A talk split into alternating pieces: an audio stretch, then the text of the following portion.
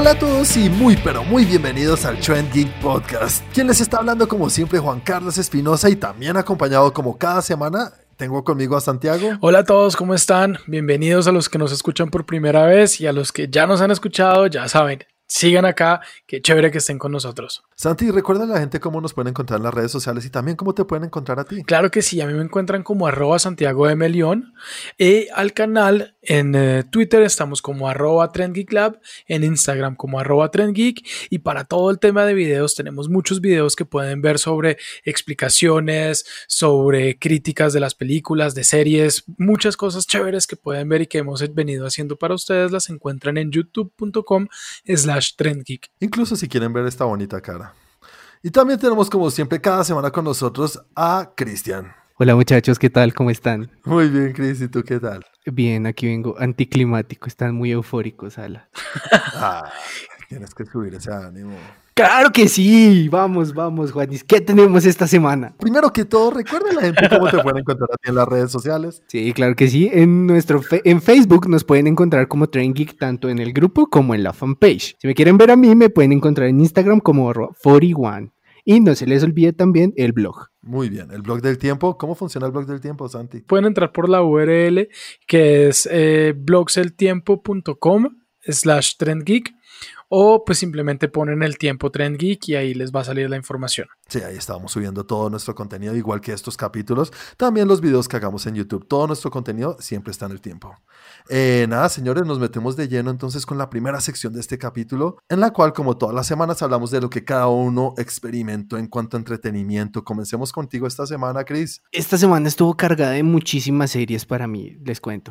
Qué bueno. Muy bien. Primero, eh, terminé esta, peli eh, esta serie que ya les había comentado alguna vez y recomendado en su versión de Asia, pero ahora está Street Food Latinoamérica. Sí, Ah, la vi por ahí recomendada en, eh, en Netflix. Yo la, vi, un- yo la vi que le están dando palo en Facebook.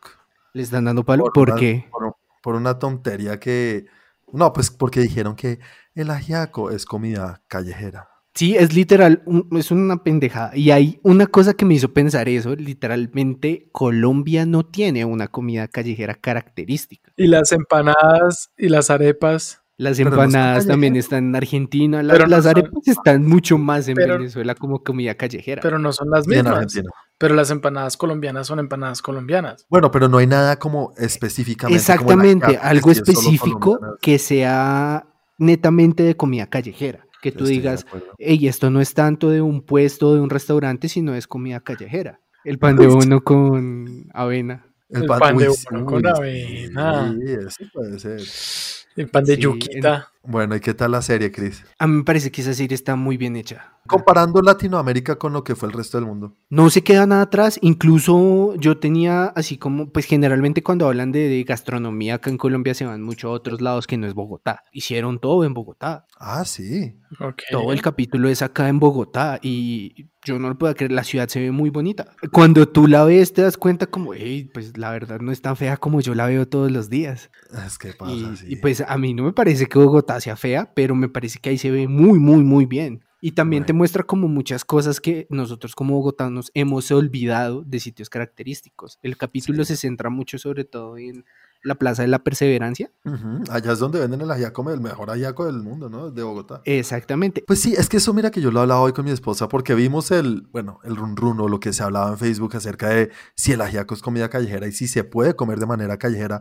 Y al estar dentro de una plaza de mercado, eso es calle, ¿no? Eso es un espacio, pero tampoco es un restaurante, no sé. Pues lo que pasa es que el término de street food era como para meterlo ahí y si te pones a analizar, eh, yo siempre he dicho, Colombia se caracteriza por tener muchísimas sopas en comparación de otras gastronomías. Entonces coge como mucha comida característica que se destaca a sí misma, tipo Argentina con las parrilladas, los choripanes, pasan por Perú, que tiene para mí sigue siendo la mejor gastronomía del mundo, porque no he probado otra, pero bueno, sí he probado varias y para mí sigue siendo la mejor. Pero es que es para muchas personas. No es descabellado lo que dices, y sí, es muy rico. Aparece Bolivia.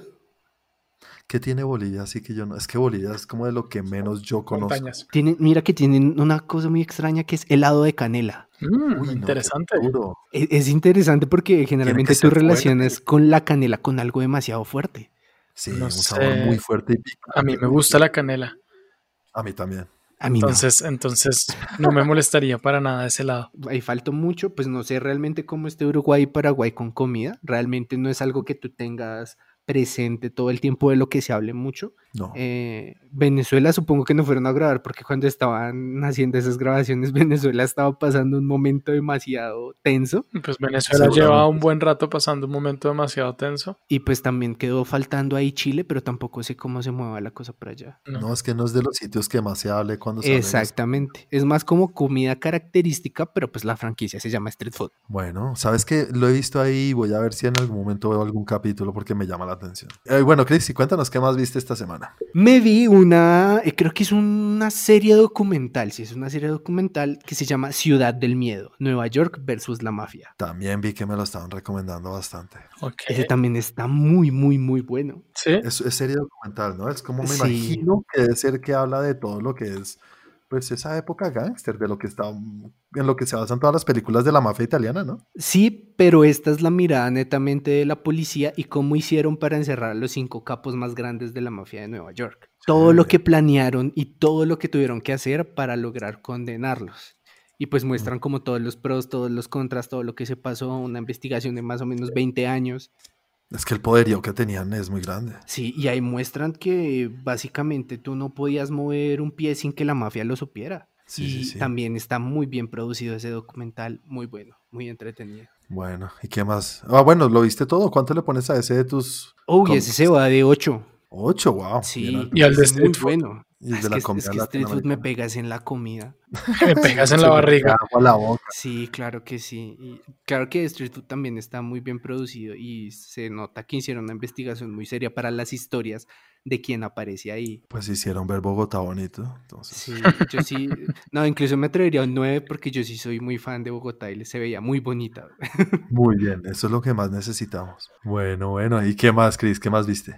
Y todo esto me llevó a cometer un desatino horrible. Ahí tengo que agradecerle a Emma, un gran amigo mío que me recomendó esta película, que lo odio por recomendármela. Se llama, creo que es El Apóstol. A mí me gustaría que ustedes vieran esa película para que se den cuenta y valoren todos los actores que tenemos, porque el protagonista es la cosa más horrenda que yo he visto actuando.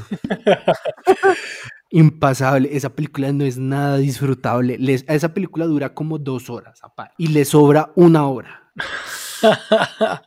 Eso lo vuelven una serie y, y ni así te la fumas. No, es que es muy complicada de ver. Creo que es Apostle 2018. 2018, dos horas y diez minutos.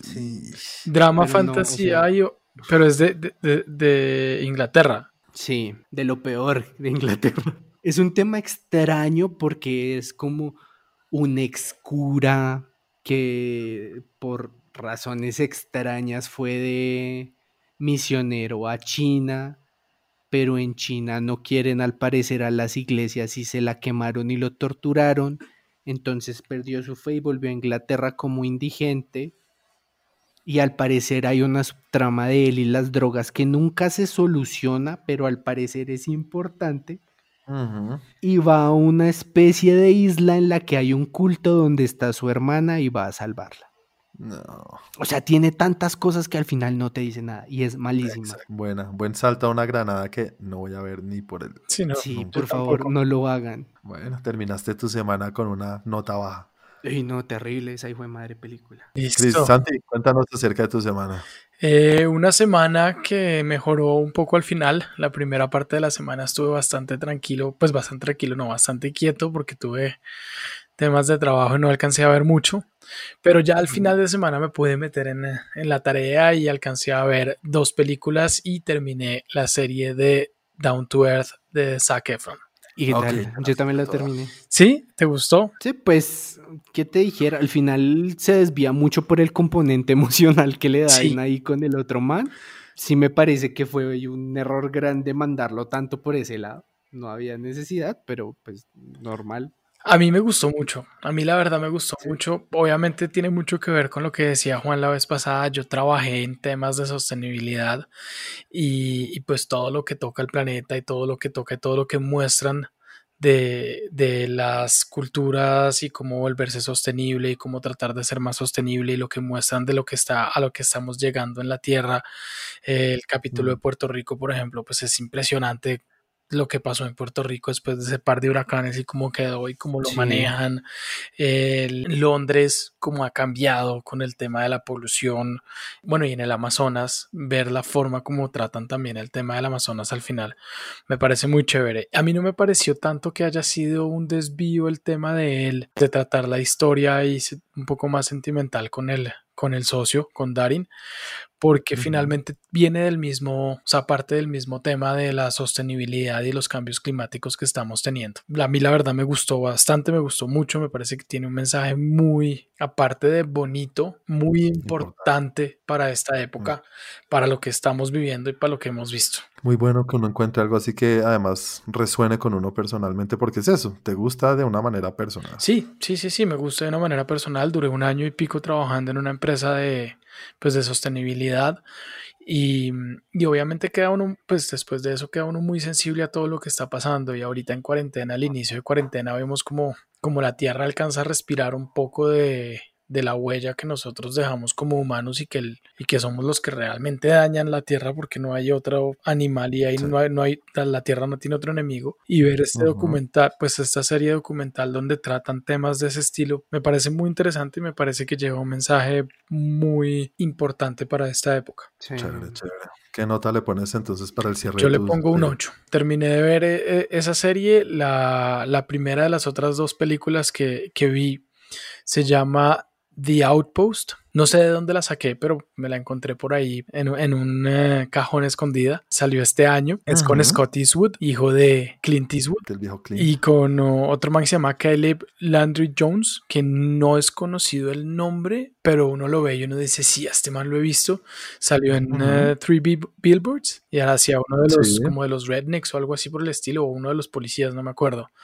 Pero y me pareció que hizo un papel muy bueno. Es una historia basada en la vida real de unos soldados en Afganistán en un puesto de estos de como pues no de combate como tal, sino un puesto militar en Afganistán que no entiendo cómo carajos ponen un puesto de, de combate, un puesto militar en un valle entre solo montañas. O sea, ni siquiera es valle, es un hueco no tienen cómo carajos defender eso. Y es la historia de las personas de ese batallón o de esas personas que estaban allá que, que defendieron el, el, puesto de combate. Al principio empieza como, como despacio, como que no se entiende muy bien y ya después coge un poco más de ritmo y la verdad a mí me gustó. Me parece que cuenta una historia chévere. La verdad es que es más bala que otra cosa, pero, pero no me pareció bien. Yo le pongo un 7.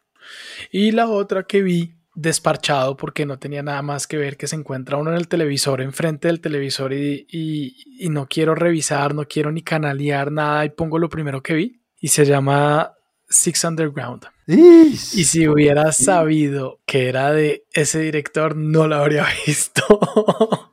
Pero bueno, démosle la, oportunidad a, Ryan Reynolds. He visto literalmente por ahí 10 o 15 minutos de la película. No, yo sí la vi entera. No, definitivamente yo no puedo con las películas de Michael Bay. O sea, yo le quito y, y ya después de un momento cuando ya me di cuenta, ni siquiera tuve que mirarlo. Cuando ya me di cuenta realmente y dije, fue puta, esto es de Michael Bay. Cuando se puso en cámara lenta y sí. estallidos, ahí supe. Yo dije, fue puta, esto es de Michael Bay, pero bueno, todo lo que joden con el tema de Michael Bay, que no, que el man hace buenas películas a veces, que no sé qué, yo dije, ah, voy a seguir la Ryan y, y pues también hay que decir cómo es Adrián Arjona. Uy, sí, es muy bonita. Sí, entonces, pues mm. ahí digamos que seguí, seguí, tal. Ah, definitivamente esa película yo le quitaría el 80% de las escenas Michael Bellescas. Mira, yo vi 10 minutos y voy a hablar de una cosa, me importa un culo si es un spoiler, pero no es un spoiler, es una cosa que pasa en los primeros 10 minutos, Que, empieza con una escena de acción, ¿no? Sí. Entonces están en un carro, están corriendo de algo, están escapando de algo o están intentando conseguir algo, no me acuerdo bien porque no vi más allá. Escapando. Y ahí están escapando, ¿vale? Y de un momento a otro aparece un man o un, o un miembro del grupo que hace parkour. Sí y por alguna razón está en, la parte más alta de un edificio y empieza a bajar haciendo todas sus maromas. Pues sí, muy chévere, pero ¿por qué? ¿Por qué? Porque la hizo Michael Bay, Juan. Es como mostrar todo lo que es flash y súper chévere y wow, y qué nota como este man salta de edificio a edificio, pero ¿y por qué estabas allá arriba? O sea, no, hay ninguna razón. Total. Y, ahí lo, ahí lo, apagué y ahí dije, no, no puedo, chao. Pues yo pasé, yo pasé por ahí Y la verdad dije como no, esto no puede ser de Michael Bay. Y seguí adelante. O sea, después de esa, de esa huida, esa escena de acción, yo dije, Ay, ¿quién carajos habrá sido? Esto no puede ser de Michael Bay. Alguien, alguien está queriendo ser Michael Bay y lo peor es que lo está logrando. y, y, dije, no, voy a, voy a seguir. Yo creo en Ryan Reynolds, yo creo en Ryan Reynolds y no, ya después empezó otro tema y ya después me puse, fue a desconectarme, vi rápido y furioso otra vez, me desconecté, desconecté el cerebro y empecé fue a reírme de las escenas de Bay. Ya como que así ah, es que ahí está pintado, ah, esto es pura escena de Bay, esto no sé qué, tiene un par de quotes ahí de momentos de frases malas de películas, otras que pues sí, tiene su pedacito de humor, Ryan Reynolds a veces rescata algo. Bueno, ponle una nota, Sandy. Un 6 como por, por, por, por Adrián. pero pasó. Igual me hizo reír un par de, de, escenas, eh, me entretuvo, pero definitivamente no puedo con Michael Bay. Y hay mucha gente a la que le puede gustar ese tipo de películas. Pero no, yo le pongo ahí un 6 porque no la quité. Bueno, bueno, Santi, ¿qué más? Y entonces con esa cerraste tu semana y viste otra película que vimos todos juntos. exactamente. Y ya la última que vi la vimos todos. Bueno, ahorita cuando termine de hablar de mis películas hablamos un poquito de eso, señores.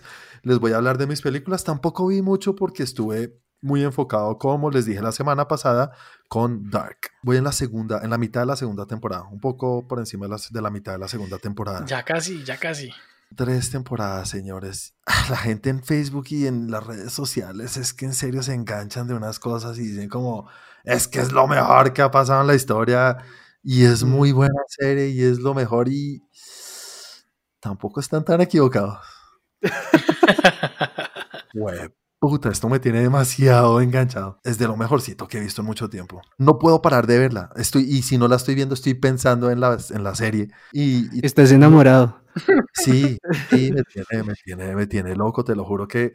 Y además que yo era de los que, pues como habíamos hablado acá, no quería verla y decía, no puede ser. Como siempre digo, tengo que ver las cosas para ver de qué, de qué es que habla todo el mundo. Estoy demasiado feliz viendo esta serie. Y una de las cosas que me tiene tan feliz es que sé que es una historia de tres temporadas y no va más. Y ya la cerraron porque desde el inicio les dijeron, tres temporadas y ellos llegaron con una historia de principio a fin ya pensada, o sea, no hay... Para tres temporadas. Para tres temporadas. Entonces me gusta que es una cosa que ya está craneada y como lo, como lo hablamos con otros temas, que queremos que tengan un norte, que tengan una historia, algo claro. Y muchas veces ustedes saben que pasan con las series que tienen relleno o que les va muy bien, entonces extengamos y uno dice como, ah, llegó hasta cierta temporada y, se y ya, ya empezó a volverse un poco hard. Como una película perdida por no, una serie perdida por no hablar del nombre. Exactamente. Santi, si tenías alguna duda, no, no sé qué decirte ya. No, ya, en, en, este momento mi duda no es de la calidad de la, de la serie, en este momento mi duda es de cuándo. Estoy pensándolo como en, en qué momento, si de pronto me demoró más de lo, de lo esperado. Toca que le des el mismo trámite que hiciste con Peaky Blinders. Sí, me toca dedicarme al 100. ¿Cuántos capítulos son por temporada, Juan? Sé que son 26 capítulos en total. 26. tengo que em, empezar a presupuestar 26 horas de mi vida. Listo. Claro que hay, una mentira en lo que dijo Juan, porque dijo es la, una de las mejores series que he visto en mucho tiempo, pero ese mucho tiempo no es válido porque hace poquito viste Chernobyl. Exacto, está ahí, está ahí, está ahí. Y yo no sé en ese momento, lo iba a hablar, iba a decir, si me ponen a escoger ¿Cuál es mejor? Quiero ver el final de Dark. O sea, lo bueno es que no empezaste por el final en esta. no. sabes que no es tan complicada tampoco. Lo más complicado es, saber los personajes, quiénes son en ciertos tiempos. Eso es lo único. Pero que no me desilusione porque estoy demasiado eufórico y feliz con la serie. Pues voy a tratar de empezar así sea con uno o dos capítulos la próxima semana. Eso, dale, Santi, dale, dale. Y es una película que se llama The Rental. Lo que llevo está muy interesante. y es con el mismo actor que Chris odió en Apóstolo. No te creo. Sí. Ah, sí. Dan Stevens. Dan Stevens.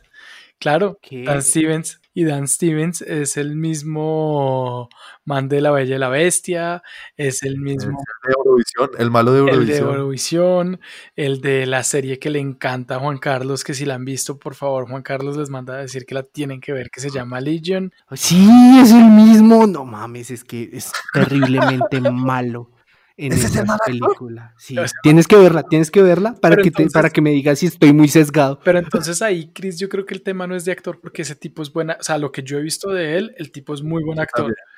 No, es que esa película tiene malo todo, tiene mala historia, tiene, Ahí ma- ya es de mal dirección. todo. Ahí ya es de dirección, ya es el director, es pura culpa de director. Y las películas que vimos están conectadas todas. ¿Me Sí, estás diciendo que hay un multiverso? Están conectadas porque Dan Evans protagonizó Un la película de Chris, sale en la tuya, en, eh, en esa, The en Rental. The Rental, que está dirigida por Dave Franco, quien sale sale- en Six Underground.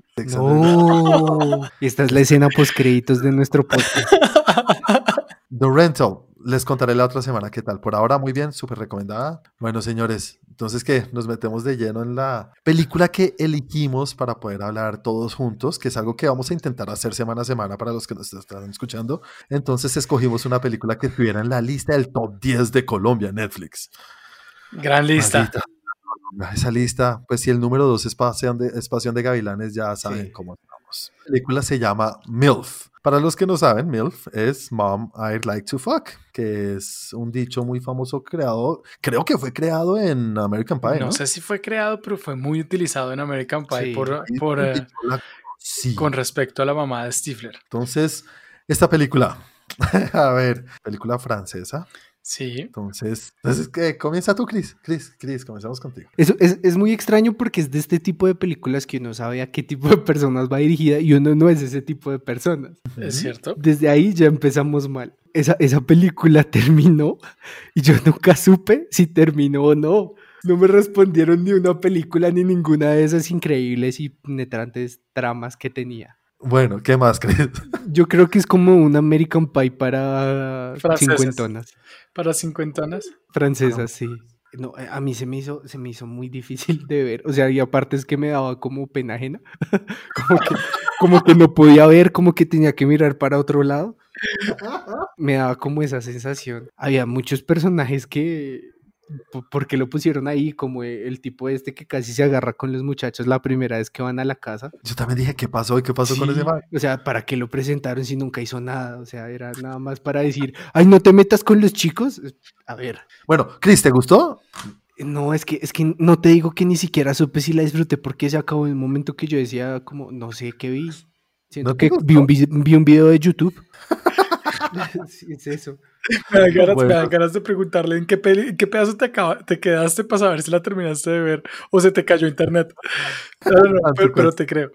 Santi, dale tú. Eh, bueno, debo aceptar y debo empezar por decir que la película es mala. O sea, no- eso no tiene, eso no tiene vuelta de hoja. La película es mala. Quiero ser muy claro en lo que en, en ese punto de la película es mala. Ahora, yo me reí, no tanto con la película, sino de la película. Y tiene un componente un poco, un poco diferente para mí, porque hacía mucho no veía cine francés. Y pues después de haber vivido tantos años en Francia, obviamente me hizo acordarme de muchas cosas de mi vida allá. Estoy hablando del lenguaje, la forma como se dicen las cosas. eh, por ejemplo, en, en- en una época de mi vida yo llevé estudiantes a Francia que aprendieran francés y era, era pues como el guía de estos estudiantes. Si ustedes no han visto a Santi en Instagram, está igual de mamado que los protagonistas. En esa época tampoco.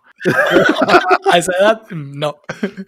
Entonces, entonces, por ejemplo, pues eso, pues, no sé, tiene un componente diferente porque yo me reía y me acordaba de cuando yo llevaba a los chinos a hacer eso, me acordaba viendo a los, a los animadores de la, del, del campamento de verano que eran muy parecidos y me hacían reír, pero...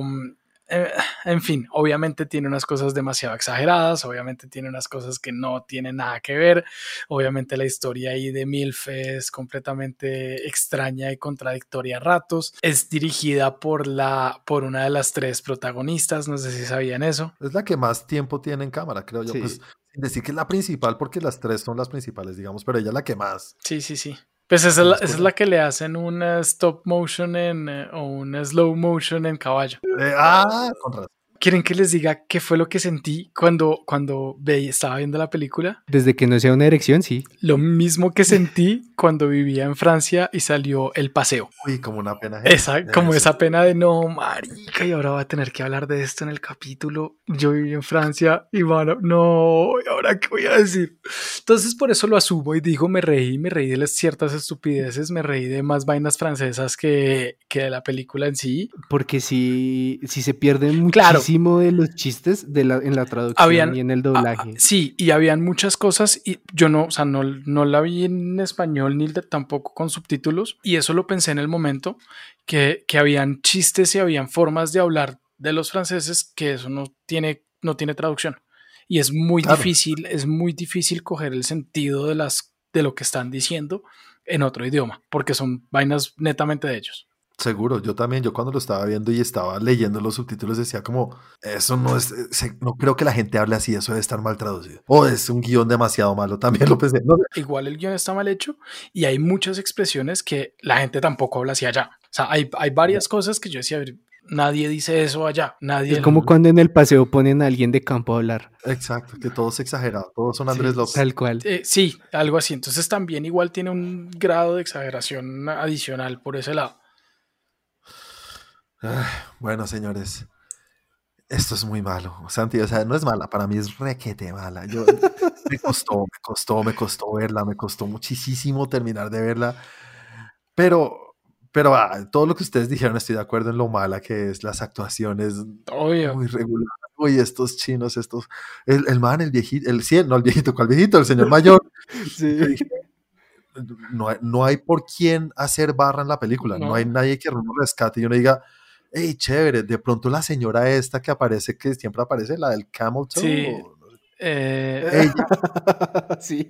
Es como la mejor actriz ahí. Sí, es de lo mejorcito y uno dice, hey, me gusta su personaje y es alguien, pero pues es un personaje, si no secundario, es, sí, no. es tercero, no para aparecer por ahí de vez en cuando. Pero sí hay cosas que resaltar y sabes una cosa que me gusta, me gusta la intención de la película y es el tema el tema de la película como estas películas las hemos visto mil veces enfocadas a los hombres. Sí.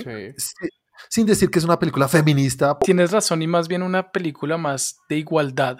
De por qué, y ella lo dice en un momento, porque cuando, cuando los tipos llevan miles de años o cientos de años o no sé cuántos años haciendo esto con mujeres más jóvenes, ¿por qué nosotras no podemos hacerlo? Claro. Entonces ponerlo ahí en la pantalla entiendo la función que tiene y lo que quieren mostrar. Y, y sí, tiene buena intención, pero de la intención no hay una película buena y esto está muy mal ejecutado. La ejecución está muy mal. Spoilers, no la vean, por favor. Aparte, esta otra, la, el personaje de la muchacha que hacía de guardia. Uy. ¿Qué pasa con ella? Uy. Sí, se me había olvidado. no entiendo. Exacto. No entiendo. Está ahí como, ¿por qué la pusieron ahí? No entiendo. Es como si fuera un favor. No, porque, porque el rol de la vieja era mostrar que es la que, la, la que estaba saliendo con el mancito ese antes y era el tema de los celos y ya. Pero, pero, se orinó en el carro, o sea, ya es irreal. ¿Sí? Es que pasan las cosas eso, no le dan cierre a nada, ¿no? Nada, a nada. De pronto no queríamos un cierre de, no, llegan a la ciudad y se encuentran y se hablan. No, déjenlo abierto, dejen abierto esa parte pero no cierran nada de lo del señor, como hablamos ahorita de lo del señor mayor. No cierran lo de la niña esa. ese, señor mayor debe ser como dos años mayor que tú, Juan.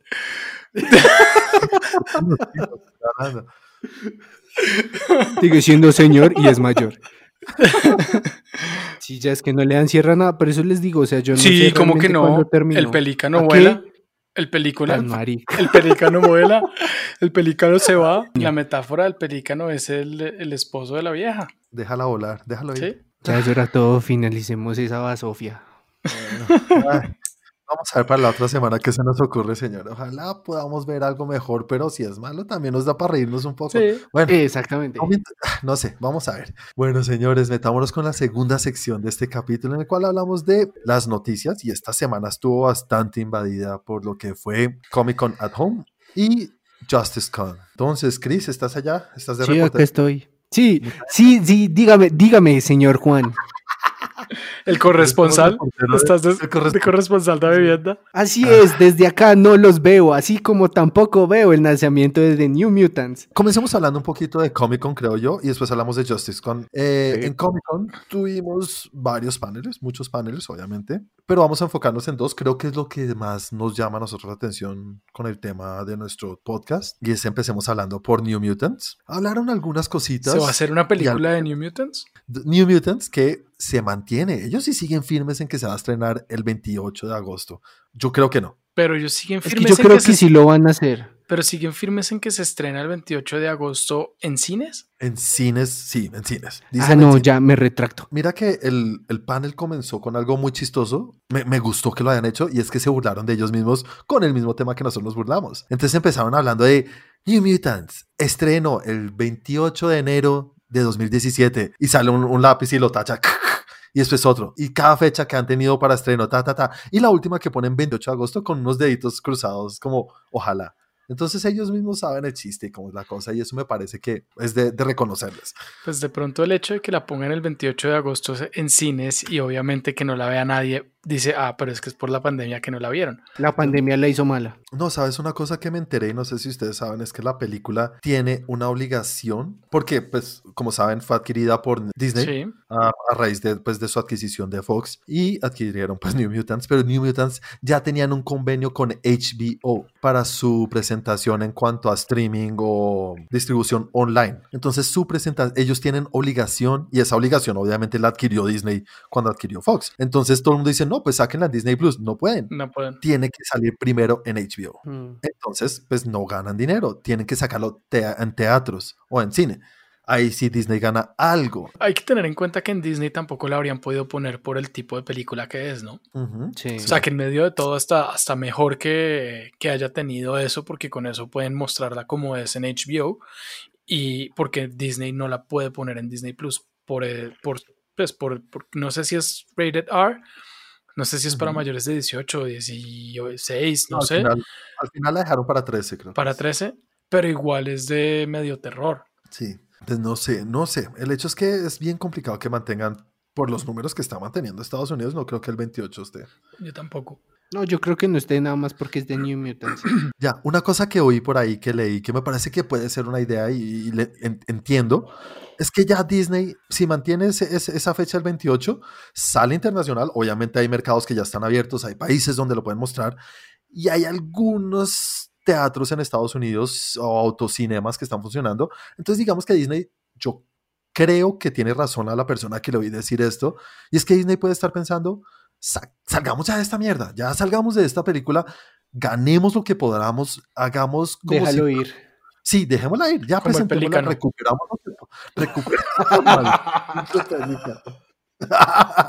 recuperamos lo que podamos de dinero, alguito, igual no esperaban ganar mucho tampoco por todo lo que sabemos que hay detrás de la película, Igual ellos no cubrieron con los costos de producción, sino los de... pero sí tienen, sí tienen las deudas que tienen lo- los inversores, esos inversores están esperando Su retorno. y eso lo tiene que dar Disney. El hecho es que saquémosla, ganemos lo que podamos y ya después cumplimos con un poquito ya de lo que tenemos que cumplir de los derechos que dije ahorita de HBO. Y ya cuando haya sido presentada en HBO, ya lo pueden adquirir como Disney, pues para Disney Plus. Ya es como salir de todo ese, ese Problema. eh, ese problema para poder tenerla en su, en su plataforma de Disney Plus. Sí, puede ser. Creo yo. Puede ser. Tiene sentido. Tiene sentido. Bueno, pero ¿qué te ha parecido el material, aparte del, del inicio de la película? Me ha parecido interesante la forma, o sea, el, el tema que le metieron como terror, como, como suspenso, miedo al manejo de ese tipo de, de superhéroes. Eso me ha parecido Ujú. chévere porque pues él es, es diferente y corta con todo lo que hemos visto. Eso me llama la atención y de hecho cuando, cuando, la, cuando dijeron que iba a salir y en fin, yo dije, ah, chévere una película que sea algo diferente, que se metan en algo diferente que Fox que es el que hacía las películas diferentes, se vaya por ese lado, me parecía chévere. Obviamente ha perdido todo o mucho interés en mi esta película. Chris, cuéntame tú. Pues mira que eh, vie- viendo un poco el teaser y ya. Mira que sí tiene algo interesante y es que sí muestra como una entrada distinta a algo que no relacionas en primera instancia con superhéroes. Me parece que por ese lado de sacarlo por ahí sí se puede estar logrando. El problema es que no, no, no se espera nada bueno. Esta película está negativos desde que la empiezas a ver. Pero, pero, Tiene que ganar todo el terreno. pero En Chris, una brujería. en, eh, Sí. en eso me parece que algo negativo es más bien algo positivo. Porque si es mala, pues igual va a ser mala. Pero si es buena, Sí. es una gran sorpresa. Claramente. Aparte que, pues, como les decía, yo siempre he pensado que mantener esa mezcla como de superhéroes que siempre es como algo bueno contra algo malo y después algo terror. Siempre he dicho, si- siempre que intentan hacer algo así termina como Freddy versus Jason. A mí esa me gustó. ¿Te daba miedo? Hoy o no, nunca. Exactamente, ese es lo complicado, el factor miedo en algo que tú estás relacionando con otra cosa. Por más que uno la expectativa la tenga muy baja, Sí. no la tenemos casi en el suelo. Lo que dices tú, Santi, es cierto. Como que todo lo que tienen que mostrarnos ahorita sería ganancia, Sí. de alguna manera. Sí, Pero también tenemos mucha expectativa de que, ey, ojalá por lo menos sea de terror. Ese, ese, ese pequeño factor de algo nuevo. Así sea malísima la película, ey, pero se arriesgaron y en serio hicieron algo de terror. A mí me gustó, ¿sabes? Que a mí me ha, me me me ha subido un poco el entusiasmo, me ha, me ha enganchado un poco más la idea de verla. Sí, es que a eso voy. Me pasa un poco lo que dice Santi. Yo estaba esperando ver una basofia de dos minutos en las que el primer capítulo le van a salir todos y al final iban a todos a lanzar un superpoder que iba a crear el logo de los New Mutants. Pero no, realmente sí, si te pones a verla y la ves sin contexto, dices, sí, ¿esta película qué es? Sí, atrapa, claro que sí. Pero sabes que están haciendo las cosas bien porque a mí me motiva, por lo menos desde mi punto de vista, me motiva a verla algo que eh, le he perdido mucho interés, pero cada vez que veo material digo, no, es buena. O, pues no, no es buena, se ve buena, por lo menos. Sí, toca esperar a ver con qué salen. Que la suelten de una vez. Y bueno, la segunda cosa que quiero hablar o que queremos hablar aquí de Comic Con es de el panel, bueno, no del panel, sino de lo que hablaron en The, The Voice temporada 2 de Amazon Prime. Primera temporada, todos somos fans muy grandes, por lo menos yo. a mí me encanta. Chris, Sí, claramente. de las cosas chéveres que hay ahorita en televisión es las que más estamos esperando. Sí, Ya no falta mucho para que se estrene 4 de julio, ¿no? De por sí esa fue la razón por la que tengo Amazon Prime. 4 de julio. 4 de julio. No, digo 4 de septiembre. Yo sí dije 4 de julio, Juan. Lo único interesante que dijeron es que ya renovaron para la tercera temporada. Sí. Eso es lo mejor que uno puede oír, ¿no? Que aparte Sí, de eso, claro. Tengan la es confianza. porque lo que están viendo los productores y los desarrolladores de Amazon es que les gusta y que pues está bien, están por el mismo camino por lo menos. Y con lo que vimos del clip es que les va a seguir por el mismo camino. Exacto, ¿no? eso era lo Sí, que iba a decir. O sea, viendo el clip, va a seguir por el mismo lado, eh, el mismo lado crudo que me, que me gusta. Espero que sal- saquen también el, eh, eh, ¿cómo se dice? El- las letricas que dicen ningún animal fue eh, lastimado durante la producción. Pero no, se ve muy bien, se ve muy bien. Me- o sea, es de las series que yo digo, quiero verla ya. Sentí lo que sentí la primera vez que vi Watchmen. Esta sensación de, ah, caray, son límites que nadie se ha atrevido a probar dentro del mundo que quiero ver. Exacto. Esto sí es crudo. Esto Estos sí sí. son villanos. Exactamente. Y si es muy crudo, la sangre, la... No sé, me, me, me me gusta, me gusta, me gusta y quiero ver más. No, ya quiero ver, ya quiero ver. Muy motivado. Total.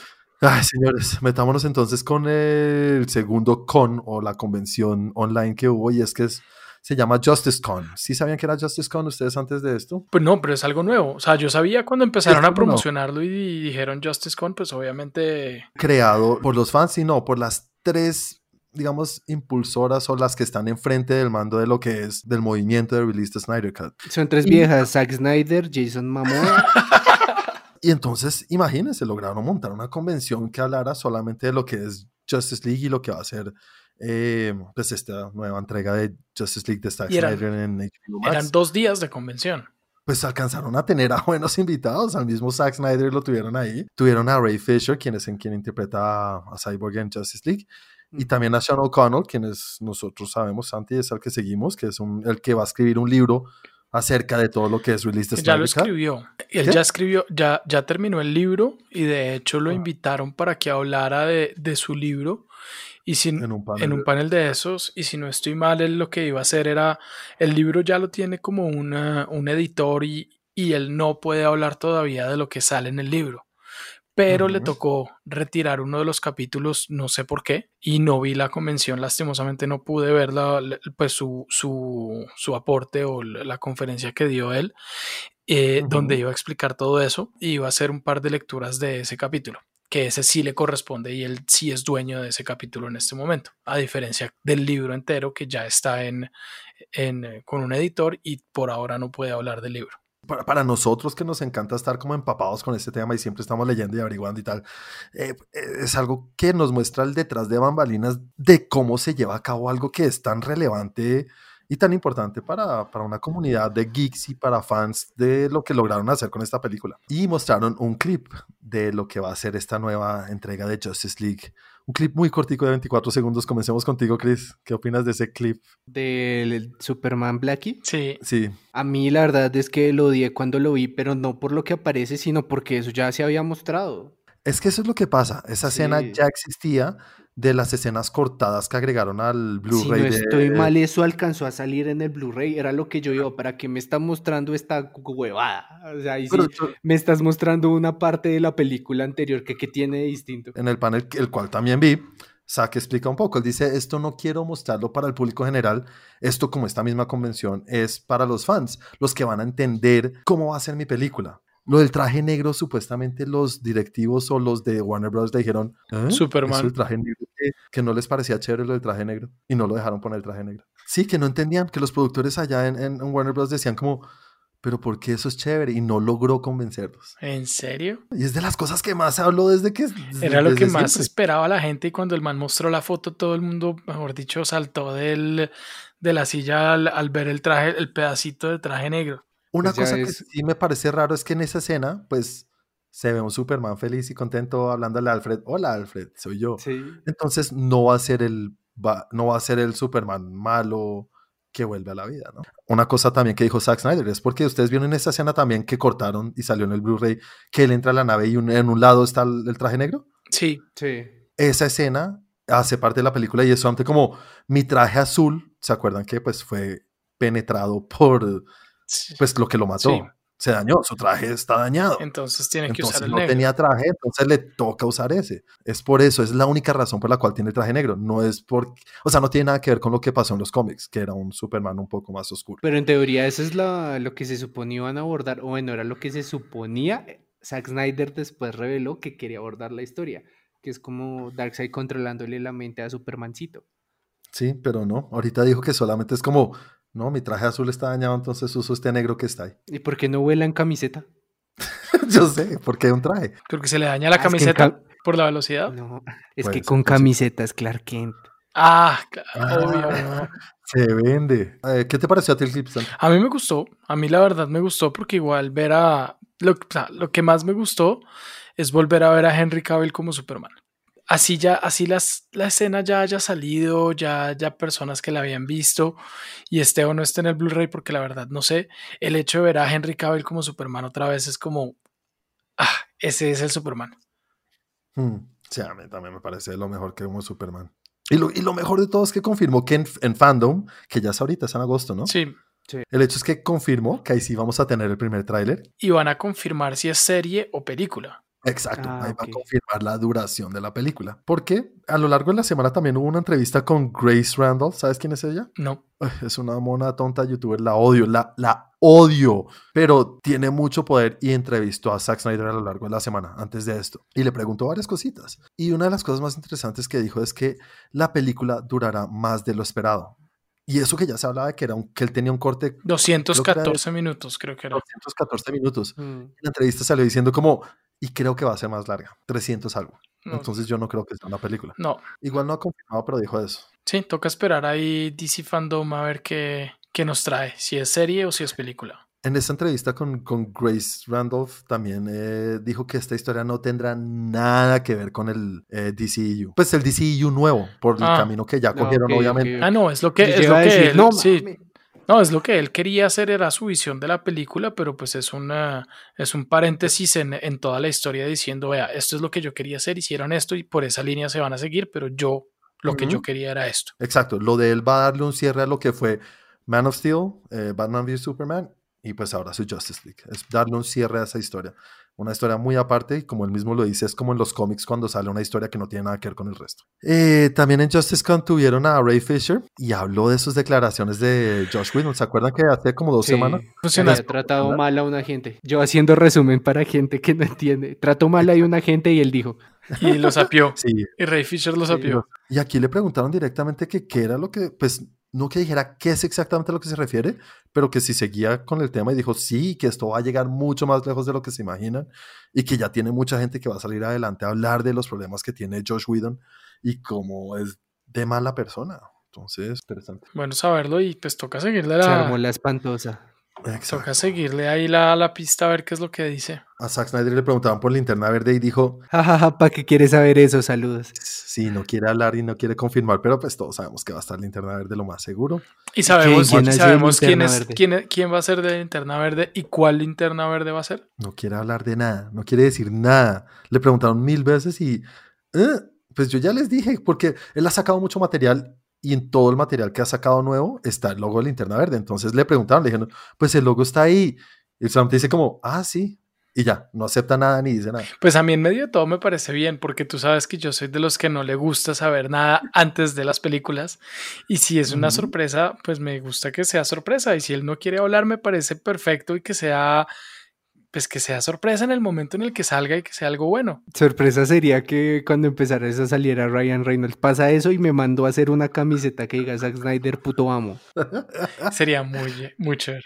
Bueno, también confirmó que va a estar Martian Manhunter, ya lo habíamos dicho. Sí. Ya sabemos que es el general ese, que no me acuerdo el nombre ahorita. Sí. Eh, y ya, pero obviamente dijo que no, no quiso confirmar cuánto tiempo va a estar en la película ni nada. No está muy calladito con el me tema. parece perfecto. Y otras cositas ahí por encima que hablaron, que vimos en Comic Con y que se revelaron en Comic Con es que Bill and Ted Face the Music, o la tercera entrega de Bill and Ted, ya va directo a VOD. Creo que va a tener algo especial, creo que la van a mostrar también en cine de alguna manera. Sí. Sí, la van a tener en algunos cinemas y por un tiempo, o sea, los cinemas que estén abiertos Sí. y también al mismo tiempo en VOD. Pero es rarísimo porque eso en los contratos que tienen los, las productoras con los cinemas o con, ¿cómo se llama? Eh, Neiro, creo que se llama Neiro, eh, que es la sociedad de, De cines. de cinemas en, en Estados Unidos. En el contrato que tienen con las productoras, eso no lo pueden hacer. O sea, una productora no puede... Sí, le entrego la película para que la presenten y al mismo tiempo la va a sacar en DVD o algo así. No, no se puede. Eso era pre-COVID. Exactamente, o sea, eh, en tiempos difíciles, medidas difíciles, y yo creo que eso también pudo haber sido un tema de hablar con los cines y decirles, vea, o la mostramos en cine y nosotros la sacamos al tiempo, o la sacamos nosotros directamente y ustedes por temas de COVID no la pueden mostrar. Y yo creo que los Tal cines ahí debieron haber dicho, ok, hágale, mostrémosla al tiempo o saquémosla, no sé, una semana antes en cine y, y con ciertas funciones y después sáquenlas en, eh, sáquenla en VOD.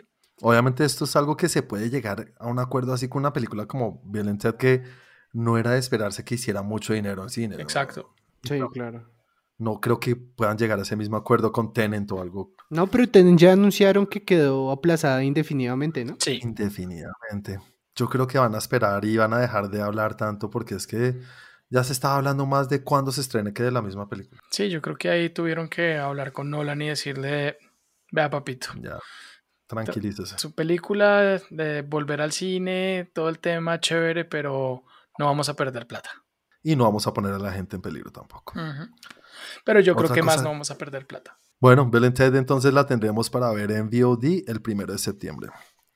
Otra cosa es que también dijeron que mueven todo lo que son las películas de Star Wars o lo que venga de Star Wars hasta el 2023. Hijo de pucha, es mucho tiempo, ¿no? Sí, Sí. Temas de producción. yo creo que por temas de producción, porque no habían grabado nada para revisar calendarios de las personas, para revisar todo ese tipo de temas y de producción, pues yo creo que deben decir, esperemos. Sí, en época de COVID, más que estrenar una película, creo que es más difícil la producción, que eso son demasiadas personas. Claro. Eh, y también Avatar 2 hasta el 2022. Ah, yo sí quiero ver esa película ya. Sí, yo también, esa sí la aplazaron. Y por ende todas de ahí para abajo aplazadas. Todo, es que hay Es que mucho todo. aplazado, ya ni quiero hablar más de esos. No, Bueno, esperemos a ver qué pasa. Señores, ¿qué dicen si nos metemos ya en flashback, flashback de la última década? La y vamos a hablar de nuestra película favorita de esta última década. Comencemos con Migo. ¿Qué les parece si comenzamos conmigo que nunca comienzan con Dale, amigo. No. Eh, esta década tuvo varias películas que me gustaron mucho, ¿sabes? No tanto como las anteriores. Eh, sí, eso también iba a decir. ¿Sí o no? Pero Sí. también hubo mucha cosa. Haciendo la tarea e investigando, me daba una rabia que en todas las listas apareciera Moonlight. Uy, Uy, horrible. la odio. ¿Verdad? Sí. Uy, casi en todas. Y no lo puedo, no, no puedo, no puedo, pero eso ya es personal. Pero sí, películas muy chéveres. Mad Max, Fury Road, estuvo ahí cerca de meterse en mi... En mi a ti te encantó, a mí no me, no me gustó tanto esa película. O sea, no me pareció. Yo fui a verla contigo y fui a verla con varios y todos la odiaron y yo no podía creerlo. Pues no es que la odié, pero no me gustó así para decir, ¡guau! ¡Qué peliculón! Nah. Uy, yo la vi como tres veces y después la vi en blanco y negro. No, muy chévere. La La Land, ¿te acuerdas cuando la vimos, Sí, Santi? gran película. Esas Sí, son de está las en Netflix. Está en Netflix y son de las primeras películas que vimos para nuestro reviews en, en Trend Geek en el canal de YouTube. Y creo que los dos dijimos lo mismo, como es, fue una sorpresa y no esperábamos mucho. No, es- totalmente de acuerdo. Fue de esas películas, no sé, yo no esperaba nada de, una, de un musical Exacto. y, y me gustó. Me- o sea, me, me gustó mucho esa película. Ese año que salió me gustó muchísimo. Creo que fue nuestro número uno en ese Sí. año, de los dos. Hablar también de Endgame. Endgame es que yo sé que a Chris no le gusta Endgame, pero qué pena, con tu permiso, Chris, a mí Endgame, por lo que significa Endgame y lo que hizo cerrar una, una cosa de veintitantas, ¿cuántas? ¿23 películas? Para mí eso es una cosa increíble, o sea, no sé, para mí es lo más impresionante que ha pasado en el cine, Endgame. Eso nunca se va a volver a repetir. Entonces, pero no es mi película favorita. Social Network también estuvo ahí cerca, mi director favorito, que es eh, David Fincher, entonces también estuvo ahí cerca y para mí Social Network es una película que incluso hoy en día es más relevante que cuando salió, pero la mejor película es Inception. Tu favorita. Es una muy, muy buena Inception. película. ¿Estás dispuesto a darte muecos por eso? Sí, claro, Inception es una película que, eh, que igual que la que escogí en la década anterior, en la de los 2000, es una película que puedo volver a ver y volver a ver y encontrarle cosas nuevas. Tiene tanta cosa detrás y es una película tan inteligente y tan con tantas capas, pero al mismo tiempo es fácil de entender. No se va a un lado en el cual no la vi, no entendí. No No es pasa eso. con Mulholland la Drive. no, Mulholland mierda. Entonces no es eso. Y eso me encanta. Y eso, no sé, para mí es Christopher Nolan en su top. Ok, gran película, Juan. De verdad, me Muy parece que es una muy, muy buena película y tiene todo sentido estar ahí en ese, en ese top tuyo. Que Sí. puso a la gente a dudar de la realidad y a ponerse a comprar pirinolas maricas. Es que, es que todavía la gente sigue hablando de esa película. Sí, claro. Bueno, bueno, sigamos contigo, Chris. Cuéntame tu película favorita del 2010 al 2019. Es que yo, yo siento que en esta ahí eh, Santi me va a agarrar a calvazos o algo así. Pero no, mira que en esta sí no fue complicada porque sí una película que yo siempre tengo ahí presente y, y ahora que lo pienso, no hay un mes que no la vea porque me gusta mucho, porque cuando la vi cambió muchas cosas de cómo veía mi vida, porque direccionó mi vida musical hacia otro punto. Scott. Pilgrim versus el mundo. Ah, gran Scott película. Pilgrim. Gran película Sí, también. Hace poquito estoy con la cosa de volverla a ver porque quiero volverla a ver. Yo la vi hace un par No, de sí, años. tiene buen envejecer también. Como te digo, creo que no hay un mes que no la vea. Porque creo que cuando la quiten de Netflix voy a entrar así como en, Depresión. en- Sí, porque la tengo en DVD, pero no tengo DVD. Toca en el Es computador. que cuando la tenía, tenía DVD. Toca, toca comprar otro, Chris. Creo que no he visto una película con esa estética hecha. No, no hay. Sí, no, no, no la hay. No, aparte, que, como les dije, es- o sea, yo escucho esa, esa banda sonora, la tengo ahí, de- la es la única que tengo descargada en el Spotify. Es buena, es muy buena. También lo entiendo, Chris. Y no te voy a, a- a poner problema. Te habría puesto problema si hubieras escogido otra cosa. Bueno, Santi, cuéntanos tu película favorita. Mi película favorita. Fue más fácil que los años anteriores. O sea, pues que las décadas anteriores, la verdad, fue, fue más fácil de escoger. Y, y ahí es donde digo que sí le habría dado palo a Chris donde hubiera escogido Endgame como yo. Ah, muy bien. Para mí, por todo lo que tú dijiste, Juan, es mi película favorita. Es, so- es es la culminación de mucho que, de todo lo que se hizo, es el cierre, es algo que no se ha visto, no se va a volver a ver. Eh, es una película, pues no puedo decir nada, es la película que cambió mi vida, no, pero sí es mi película. Cuando aquí hablamos de la película favorita, es esa película que uno puede ver y volver a ver y volver a ver y volver a ver, como lo decía Chris, Mm. y para mí es, es Endgame. Cada vez que veo por ahí un pedacito, la veo por pedazos, eh, la he visto ya pues bastantes veces eh, entera y, y por todo lo que representa es mi película favorita. Tuve una pequeña dificultad en, eh, escogerla también con, eh, con, con Logan, Ah, Logan, Sí. sí. porque me encanta Logan y me pasa lo mismo. Pero yo creo que lo que el, el factor diferenciador y lo que hizo que fuera esta es realmente la trayectoria y todo lo que la esperaba, que yo creo que nunca, nunca había esperado tanto una película. Y es eso, Y que haya y cumplido. que haya cumplido, exactamente. Pero fue- fueron 10 años de llegar a esta película, fueron 10 años de esperar a ver qué era lo que iba a pasar. Y cuando llegó fue como, bueno, ya este es el cierre de todo.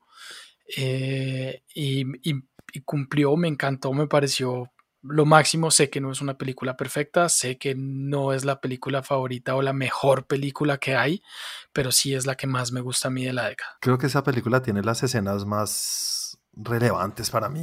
Y no sé si en toda la historia de mi, pues de, de- de mi vida en el cine o lo que sé de cine. Pero esas dos partes de cuando Cap atrapa a Mjolnir Sí, Sí. es, es una cosa que a mí me genera, se me paran los pelos, se me ponen los pelos de punta. Pero, o si no, cuando dice Avengers Assemble. Assemble. Sí, son dos cosas Esas que... dos partes para mí son... No, no, no, no me acuerdo otra película que me haga sentir eso. Exacto, es que es eso. Para mí es eso. Chris, yo sé que no la, yo sé Sí, que no, no. te gusta. No, sí, sí me ocupé. Ay, ustedes me dan muy duro con eso. Solo culpa No, sí es que estaba pensando, pero, pero siempre pienso es en el. Vamos por ese hijo de perra. Al principio con... descubren donde Thanos vuelve a chasquear los dedos. Ah, ya, ya, ya, sí, sí, sí, sí, sí. Incluso así, y ahí sí me doy en la jeta con quien quiera. Dentro de mi escalafón de esos nueve es- estaba primero Avengers la primera. Porque es que Avengers era, o sea, cuando realmente empezaron a encaminarse y decir, no, ¿será que en serio los van a hacer? No, y realmente ver Avengers la primera, o sea, el primer Avengers que salió, ese para mí fue como, oh, por Dios bendito. Sí. No digo que sea mejor, porque pues es que en Game ya es un logro demasiado grande. Cuando giran la cámara alrededor de todos y se arman. Sí. Sí, pero cuando la primera vez de verlo, sí, no. Obviamente sin Avengers no existe Avengers, no existe Infinity War, no existe. Endgame. Exacto, pero el tema es, Exacto. para mí el tema es que sin Avengers no existe el resto, sin la primera película de Iron Man no existe el resto, sin lo que hicieron no existe el resto, pero esta fue el cierre. Bueno, bueno, bueno, señores, eh, la otra semana para los que nos están escuchando vamos a hacer algo ya distinto, ya como acabamos con nuestras décadas. Vamos a escoger temas distintos. Nos vamos a enfocar en directores, nos vamos a enfocar en, en actores o incluso en temáticas de películas también puede ser. Pero esta semana vamos a comenzar con películas de MILF. Todo lo que tenga que ver con madres buenas en películas. No habíamos dicho que... no habíamos dicho... No, no, American Pie. Entonces vamos a comenzar con películas de la trayectoria o del repertorio de películas del señor Keanu Reeves, que ya saben que somos gigantes fans acá en este podcast. Volvemos a decir, es muy diferente la mejor a la que más nos gusta.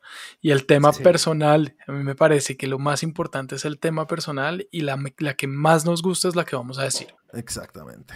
Entonces nada, señores, vamos a ver si en esta semana nos ayuda alguien con Facebook a poner esa, esa pregunta. Eso he hecho vainazos. Y nada, señores, bueno, ya llegamos al final del capítulo de hoy. Los, es que- los que nos están escuchando, cuéntenos, ¿ustedes vieron Comic Con at Home? ¿Les gustó? ¿Les gusta The Boys? ¿Les gusta New Mutants? ¿Quieren ver The New Mutants? ¿Qué esperan de todo eso? También de lo que es la Liga de Justicia, esto de Jack, de, de Jack Snyder, muy bien. De Zack Snyder, todo esto déjenoslo saber en los comentarios si nos están escuchando en Apple Podcast o en iTunes. Y también déjenos un review, eso nos ayudaría muchísimo. Antes de irnos, Santi, cuéntale a la gente cómo te pueden encontrar a ti y cómo pueden encontrarnos a nosotros en las redes sociales. Claro que sí, Juan. A mí me encuentran como arroba Santiago M. León en las redes.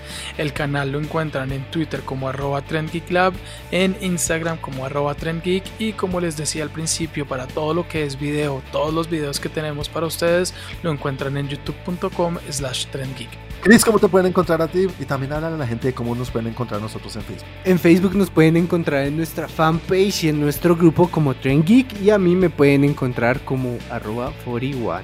Sí, señores, y tampoco se les olvide que estamos en los blogs del tiempo, como lo dijimos al inicio. Ahí nos pueden encontrar como Trend Geek. A mí me pueden encontrar en las redes como arroba Juanaldiño y aquí ya llegamos al final del capítulo 26, señores. Muchas gracias a los que nos están escuchando y voy por una con la, voy por una con la esquina. No, no salgas, estamos en cuarentena. Chao. Chao. Chao.